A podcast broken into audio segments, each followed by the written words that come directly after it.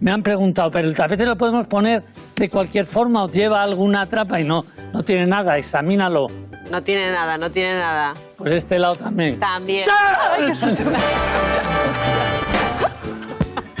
Qué susto me da. Bueno, Todo relacionado en No es nada ten un 20% de fantasía. Non aceptamos queixas.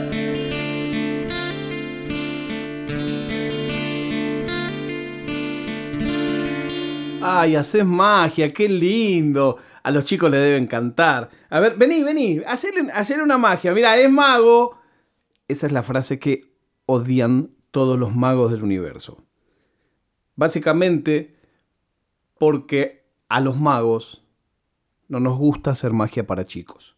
Bueno, hay algunos que sí, para separemos. Pero yo diría, basado en mi experiencia, Claro, por ahí ustedes ni saben. Por ahí yo estoy empezando esto y ustedes ni saben que mi pasión es la magia, desde siempre.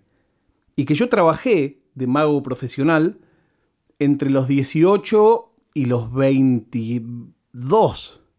Bueno, en realidad más, como hasta los 23. Sí, sí, hacía muchos shows. Y yo quería hacer magia para adultos. Yo quería hacer magia en teatro, pero viviendo en Banfield, provincia de Buenos Aires, República Argentina, no había tantos shows de magia para adultos. Y menos aún, había muchos shows de magia para adultos que quisieran contratar a un mago de 18 años. Pero claro, con el tiempo le vas tomando cada vez más encono si no lo sentís. Para mí hacer magia para chicos es un tema de vocación. Es como las maestras y los maestros de educación inicial, maestras y maestros jardineros. Esa gente tiene mucha vocación, le encanta estar con chicos chiquitos. A mí, después de ser padre, me cambió la percepción de los chicos. Yo ahora tengo mucha buena onda con los chicos. Pero antes, sinceramente, los odiaba. ¿Pero por qué los odiaba? Bueno, porque yo quería hacer otra cosa y porque no había elegido hacer magia para chicos. Pero era lo único que había. Si vos querías hacer magia más allá de tu círculo social y de tus amigos y querías trabajar de eso, tenías que hacer fiestas infantiles. Yo recuerdo al día de hoy cuál fue mi última fiesta infantil. Bueno, fue más o menos así. Yo había dejado mi trabajo, yo trabajaba en publicidad, y en un momento dejo mi trabajo y digo, yo voy a vivir de lo mío, de la magia. Vivir, claro, vivía con mis padres, que eran los que me daban la casa, la comida, la electricidad, digamos, vivir en esa época era pagar mis salidas, ese era mi vivir, todo mi vivir era que no aceptar dinero de mis padres para mejorar la computadora, para comprar juegos o para salir con mis amigos, nada más. Bueno, pero para mí era vivir. Entonces yo dije, yo quiero vivir de la magia. Durante un año casi no salí los fines de semana porque no tenía plata y no quería aceptar plata. Me parecía que si yo había tomado la decisión de dejar un trabajo formal para dedicarme a mi pasión y a mi vocación, no merecía gastar la plata de mis padres. Era medio una cosa estoica boluda, lo pienso hoy, pero eh, había un punto, tenía un punto en eso. ¿Cómo llego a la última fiesta de niños que hice? Es muy usual entre magos pasarse fiestas. Si te contratan dos para el sábado a las 4 de la tarde, le tienen que pasar la fiesta a alguien. Por lo general, se lo pasás a alguno con que tengas buena onda y que más o menos esté en tu gama de precio y que más o menos esté en tu gama de, de experiencia. No se lo pasás a uno que sea mucho mejor que vos, ni se lo pasás a uno pésimo, porque si no el cliente te putea a vos y no te llama más. Bueno, cuestión que un amigo mío de esa época, que me da vergüenza nombrarlo, porque no sé si él sabe toda esta historia, nunca lo pude hablar con él, de la vergüenza que me dio, que es un re mago para chicos y para adultos, me llama y me dice, loco, te tengo que pasar una fiesta. El sábado me llamaron y yo ahora tengo dos fiestas más. Le digo a la mujer que te llame. Sí, sí, decile. Me llama la mujer, le cuento, mire, yo hago un show de 45 minutos de magia participativa, pasan los chicos, y vos cortás la torta. No, yo no corto la torta, pero hago magia y al final hacemos un juego con el cumpleañero y todos los amigos se sacan una foto con él, bla, bla, bla. ¿Tenés animales? No, no tengo animales. No creo en trabajar con animales. Es un espectáculo de humor donde ellos participan. Bueno, buenísimo. ¿Cuánto sale? Creo que salía en esa época 12 pesos o 15 pesos. Número así era. 15 pesos, porque era un número redondo. Bueno, perfecto. me da la dirección, todo. Yo iba en mi auto, tenía un auto modelo 72, tic y tic, era en Banfield. Estamos hablando de una época que no había GPS, pero Banfield es el barrio donde yo vivía. Ahora, claro, es, esta fiesta era en Barrio Nuevo. Barrio Nuevo, de todas maneras, eran 15 cuadras de mi casa, pero es un área que yo no dominaba. Yo dominaba entre Arenales y Alcina y entre Maipú y Boedo. Ese era el área en el que yo me movía. Fuera de ahí no conozco nada. Al día de hoy no conozco. Soy muy malo, yo no tengo sentido de orientación. Entonces salía con la Filcar. Los que estén escuchando esto y sean jóvenes ni saben qué es la Filcar, pero en una época había una guía donde vos buscabas una calle y la altura y te decía página 24, cuadrante H2. Entonces las páginas estaban todas cuadriculadas, divididas. Vos buscabas el cuadrante y entendías dónde era. Nada más. Ni ruta paso a paso, ni cómo ir, ni un carajo. Entonces yo iba manejando con la Filcar al costado y por supuesto me perdí. Tenía que llegar a las 3 y no llegaba, y no llegaba y me perdía. ¿Por qué tenía que llegar a las 3? Porque a las 4 jugaba Banfield.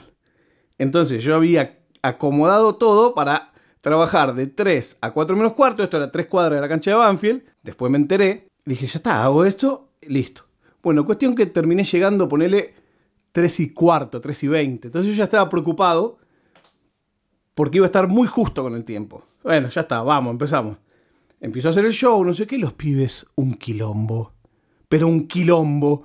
Y empezaron, yo, bueno, y ahora vamos a hacer esto, y ahora miren chicos, un pañuelo de color rojo. Y veo que los pibes empezaron a tirarse con chisito. Bueno chicos, tranquilícense, por favor. Bueno, ahora va a pasar Carlitos, venga Carlitos, ¿cómo le va? Bueno, mira este globo y pa, se empiezan a tirar pedos. Se empiezan a tirar pedos y los chicos empiezan a reírse. ¡Ja, ja, ja! Carlitos tira un pedo. Bueno, bueno, tranquilo, chicos. Otro pibe de adelante de la primera fila se levanta, ¡pa! Un pedo. Eh, y yo ya me empecé a sacar. Me empecé a sacar y empecé a hacer las magias cada vez más rápido. Mirando el reloj para llegar a la cancha. Así como te lo estoy contando. Hoy lo pienso, es lo más antiprofesional del universo. Tenía que hacer cinco juegos, claro. Le metí gamba a lo loco, hice los cinco juegos y el show duró, ponele 30 minutos. O sea, siempre vos das una, una duración indicativa, pero yo estaba sacado. Los pibes se portaron como la mierda, hicieron ruido, no les importaba un carajo, se reían entre ellos. Digamos, hoy lo pienso y era obvio, yo no tenía ganas de hacer el show, ellos no tenían ganas de mirarlo. Viene la mujer, digo, bueno, muy bien, muchas gracias. Bueno, mire, usted me dijo que iba a hacer 45 minutos e hizo media hora. ¿Cómo, cómo? Sí, sí, cuando hablaban por teléfono, siempre, y ahí me nombró al mago que me había pasado la fiesta, hace 45 minutos, y vos me dijiste que iba a hacer 45 minutos. Le digo, sí, ¿sabe qué pasa, señora? Esa es una cosa indicativa. Acá la verdad es que los chicos, por cómo estaban un poquito excitados por ahí, duró un poco menos, pero bueno, yo... No, bueno, pero si vos decís 45 minutos, le digo, mire señora, yo no soy un taxi. Y ahí, en ese mismo momento, cuando digo la palabra taxi, extiendo mi mano derecha, le saco el billete de la mano, lo guardo en mi bolsillo, saco la mano vacía y le digo, ¿sabe qué pasa? A mí me da igual una fiesta más o una fiesta menos. Si usted no me quiere pagar, no me paga. La plata ya estaba en el bolsillo. No, pero ¿cómo me decís eso? Sí, ¿sabe qué pasa? Usted no tiene, chicos, tiene soretes. Porque se la pasaron haciendo ruido, tirándose pedo. No, pero no me puede decir eso. Mire, la verdad se lo tengo que decir. Muy mal educado. Chau y me fui. Y cuando me fui dije, yo no le puedo haber dicho lo que le dije. En realidad estaba muy orgulloso de haberle cobrado de una manera casi invisible. De manotearle el billete y guardarlo y después guardarlo decirle, si usted me quiere pagar, me paga y si no, no me paga, a mí me da igual. Ya estaba el bolsillo. No me quiero mandar la parte, pero me pareció una cosa brillante. De ahí me fui a la cancha, directamente vestido de mago, no me importó, las cosas de magia quedaron en el auto, la guita del show en el bolsillo, y a la noche, festejando el triunfo de Banfield, dije, yo no puedo hacer más magia para chicos. Yo tengo que llamar al mago que me pasó la fiesta, pedirle disculpas, y no tengo que hacer más magia para chicos. Y no se lo dije, no lo hice. Me dio una vergüenza atroz, no voy a decir quién es. Quizás tuvo que pasar eso para que yo me dé cuenta que pan amargo, como dicen los artistas, no sirve. Pero siempre, siempre me quedé pensando en esa madre a la que le saqué la guita de la mano y le dije, si usted no me quiere pagar, no me pague. No estoy orgulloso de esto. Pero a veces necesitas sacar. A veces necesitas darte contra la pared. Y si vas a explotar y te vas a dar contra la pared, intenta primero manotear la guita, guardarla y recién después manda a todo el mundo a la mierda. La prueba de vida del día de hoy es que Twitter presentó fleets, que son stories, como si algo le faltara stories en el mundo. Bueno, Twitter también tendrá las suyas con fleets. Me interesa que me cuenten ustedes si tuvieron algún momento de revelación que los hizo decir, de aquí en adelante esto ya no más.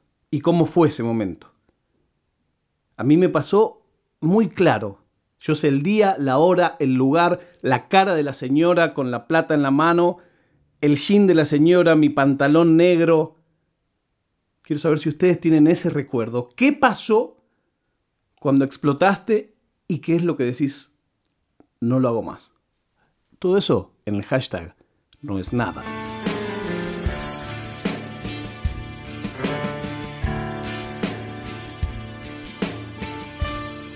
Oficina Nerd Podcast. Четверка, двойка,